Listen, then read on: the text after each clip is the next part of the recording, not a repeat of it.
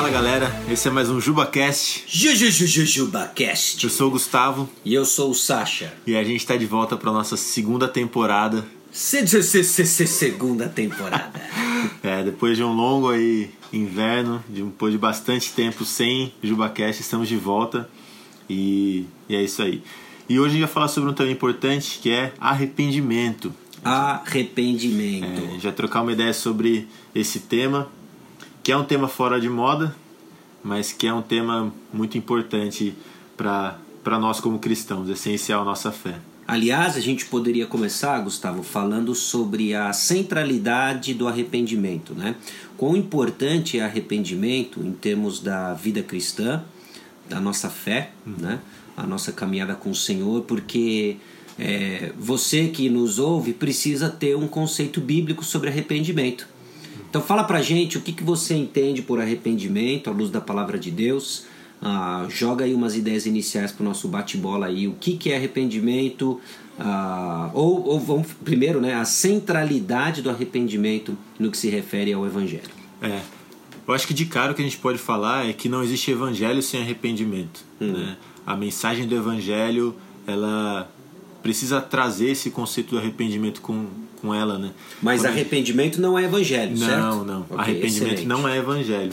Mas a mensagem do evangelho ela envolve o arrependimento como uma resposta. Né? Quando a gente vê é, o começo do ministério de Jesus, né, lá, principalmente no, no, no- no livro de Marcos, no Evangelho de Marcos, é, Jesus ele vai falar que o reino de Deus está próximo, então arrependei-vos e crede. Né? Então a gente vê sempre essa questão da fé e do arrependimento muito ligadas. Né? A fé é um lado da moeda, o arrependimento é o outro, e as duas coisas elas acontecem juntas. E até se você conhece aquele livrinho é, O que é o Evangelho, do Greg Gilbert, ele vai trazer né, o quarto ponto dele é justamente a resposta, e essa resposta é fé e arrependimento. A forma como nós respondemos ao Evangelho deve ser com fé e arrependimento. Então é de fato é, é central a nossa vida cristã. Né? E o arrependimento, também ele vai ser a marca de uma vida transformada por Cristo. Né? Quando a gente vê as principais palavras utilizadas tanto no Antigo quanto no Novo Testamento, tem muito esse conceito de uma mudança de caminho, de uma mudança de mente, de uma mudança de convicções. Né? Então, quando a gente vê é, essa nova criatura, né, como Paulo fala lá em 2 Coríntios, ou ele fala em Efésios também, um novo homem, é alguém que teve a sua mente transformada. Uhum. E aí quando a gente vê em Efésios 4, né, ele vai falar nos versículos 21 a 24 sobre essa mudança, essa renovação da nossa mente. E aí em seguida ele vai falar sobre uma mudança de atitude, né? O nosso comportamento ele é transformado quando nós temos a nossa mente transformada e essa mudança só acontece quando nós nos arrependemos dos nossos pecados e nós é, começamos a trilhar um novo caminho, né? Então é de fato o arrependimento é central à nossa fé. Não existe vida cristã sem arrependimento. A mensagem do evangelho nos chama a responder com arrependimento, né? E então é de fato é bem central, né? Excelente, muito bom. E o que, que você. Eu entendo também que existem hoje muitos é, maus entendidos, né? Sobre arrependimento, né? As pessoas falam de arrependimento, às vezes numa confusão sobre remorso. E o que, que você diria do que não é arrependimento? É, a maioria das coisas que eu vou falar aqui, elas são baseadas e tiradas aí de um livro que é pequenininho, mas muito legal, que chama A Doutrina do Arrependimento, do Thomas Watson. E ele vai colocar várias descrições, não vou falar sobre todas, né? Mas algumas delas que eu acho que vale a pena a gente destacar aqui. É, a primeira delas é que o arrependimento não é o simples medo da lei. Então, deixar de fazer algo simplesmente por medo da consequência, por saber que eu estou fazendo algo errado, isso não é arrependimento. Né? Então, alguém que deixa de roubar por medo de ser preso, não significa que o cara se arrependeu. Ele simplesmente está com medo da consequência daquilo que ele quer fazer. né? Também não é simplesmente uma resolução contra o pecado, né? Tipo, ah, eu nunca mais vou fazer isso. Ah, eu vou fazer uma nova resolução aqui de que eu nunca mais vou fazer tal coisa e tal. Isso não é necessariamente arrependimento, né? Isso são coisas que a gente às vezes vai falar, de novo, né? Normalmente com a, a, o objetivo de fugir das consequências daquilo que a gente fez de errado, né? Aliás, é interessante esse ponto, né? Porque até na nossa caminhada, não só ministerial, mas por experiência pessoal também, né? Se a gente for ah, fazer uma, uma confrontação, autoconfrontação honesta, né? De que essas resoluções elas realmente não marcam um coração arrependido, né? Quando a gente começa a escutar coisas do tipo essa foi a última vez que, né? A partir de agora eu sou um novo homem, a partir de agora eu sou um novo marido, pai, jovem, que seja, filho, né? Uhum. É bem provável que a gente ainda nem sequer arranhou a superfície de um verdadeiro arrependimento, né? Nós estamos falando apenas de votos superficiais, né? É. Às vezes bem intencionados e informados pela lei, mas como você mesmo destacou, né, o primeiro ponto aí de que arrependimento não é medo da lei e nem esses votos bem intencionados, né? Interessante isso, né? Então, uhum. se você nos ouve e está aí constantemente, essa é a última vez, essa é a última vez, né? É, continue escutando, porque tem informações importantes é. para você entender o que é verdadeiro arrependimento. Eu acho que até um sinal disso, né? É que, até pensando na, na minha própria vida, né? Quantas vezes foram a última vez, hum. né? Então, isso mostra que, de fato, não é só isso, né? Tem muito mais, tem muito mais.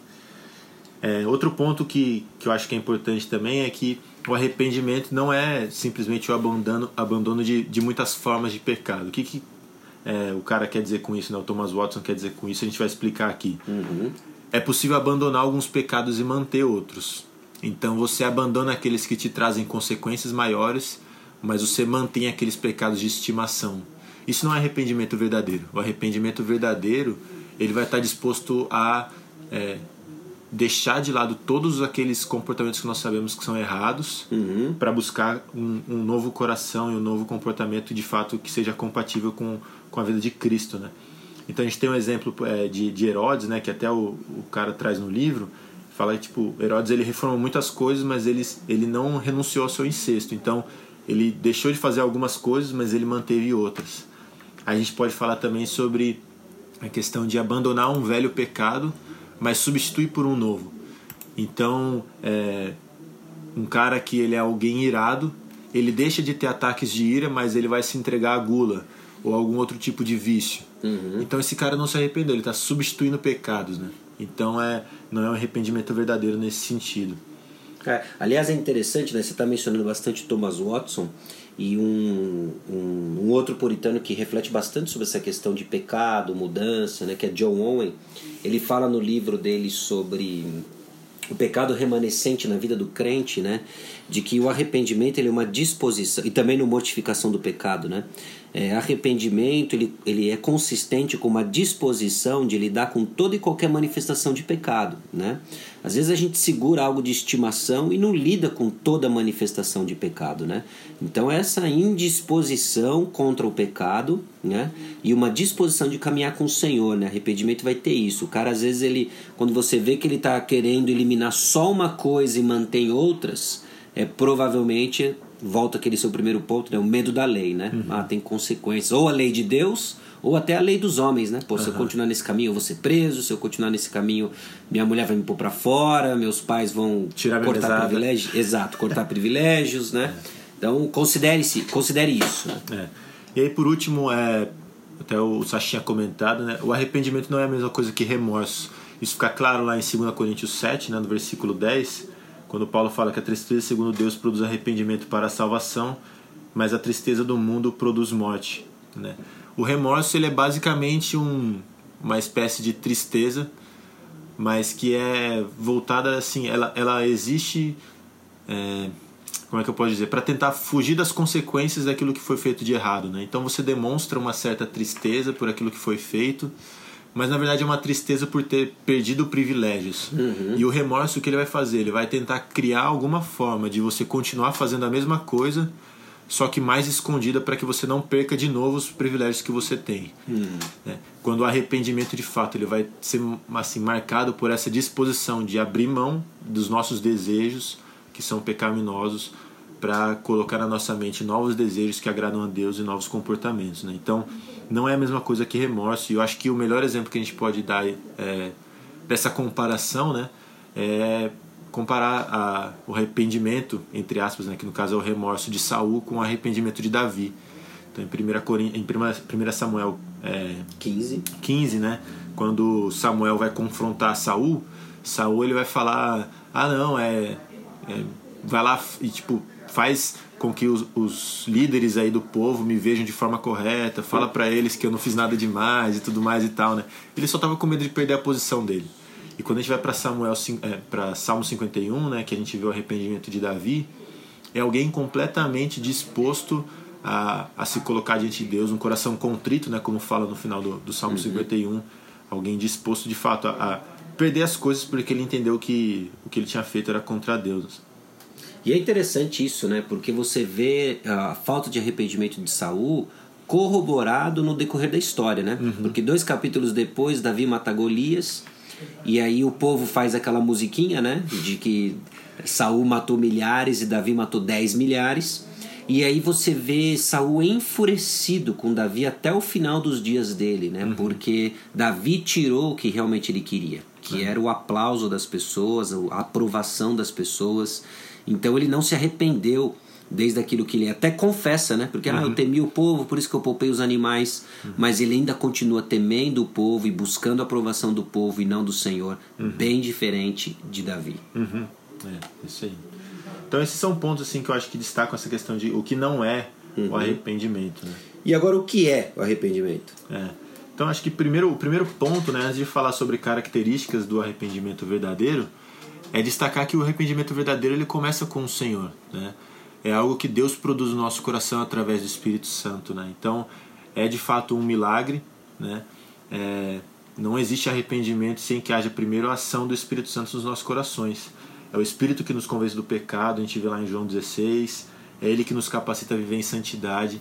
Então, o primeiro ponto né, é que o arrependimento já é resultado da obra de Deus na nossa vida. Então, o verdadeiro arrependimento ele vem de Deus, ele vem do próprio uhum. Deus. A gente não é capaz de produzir isso por nós mesmos. Isso é algo que Deus produz em nós. E algumas características que a gente pode ver, né, é que ele começa no coração. Uhum. Né? Isso em Efésios 4 vai ficar claro de novo, né? Eu já tinha comentado sobre isso, mas voltando é, nesse capítulo, antes de dar uma série de exemplos sobre mudança de atitude, que é o que Paulo vai fazer nos versículos 25 a 32, ele vai descrever esse processo de transformação que acontece no nosso coração, uhum. de deixar o que é ruim, renovar nossa mente e de, é, de nos revestir desse novo homem. Né? Uhum. Então é algo que começa no nível do coração. É claro que isso vai gerar uma mudança de atitude e comportamento, mas a mudança ela só é permanente, duradoura. A gente vai falar um pouco mais sobre isso mais para frente, né? Quando ela começa no nível do coração. E aí, mais uma vez, né? ela começa no coração, mas ela resulta em mudança. E isso é outra característica do arrependimento. Né? A partir do momento em que alguém coloca sua fé em Cristo, tudo muda. A gente vê lá em 2 Coríntios 5,17, né? Se alguém está em Cristo é nova criatura, as coisas velhas passaram, isso que tudo se fez novo. Então, uhum. alguém que diz ter fé em Jesus Cristo, alguém que ama a Deus acima de todas as coisas, vai ser alguém obediente aos mandamentos de Deus, né? A gente vê isso muito claro no Evangelho de João, no capítulo 14, em 1 João também, né? O apóstolo vai falar bastante sobre isso, como o nosso amor a Deus é visto em forma de obediência. Se nós amamos a Deus, nós vamos ser obedientes a Deus. Né? E uma coisa interessante também, né? Até uma palavra de consolo e encorajamento, né? É que um arrependimento genuíno e verdadeiro não quer dizer que é, necessariamente vai ser um arrependimento perfeito. Hum.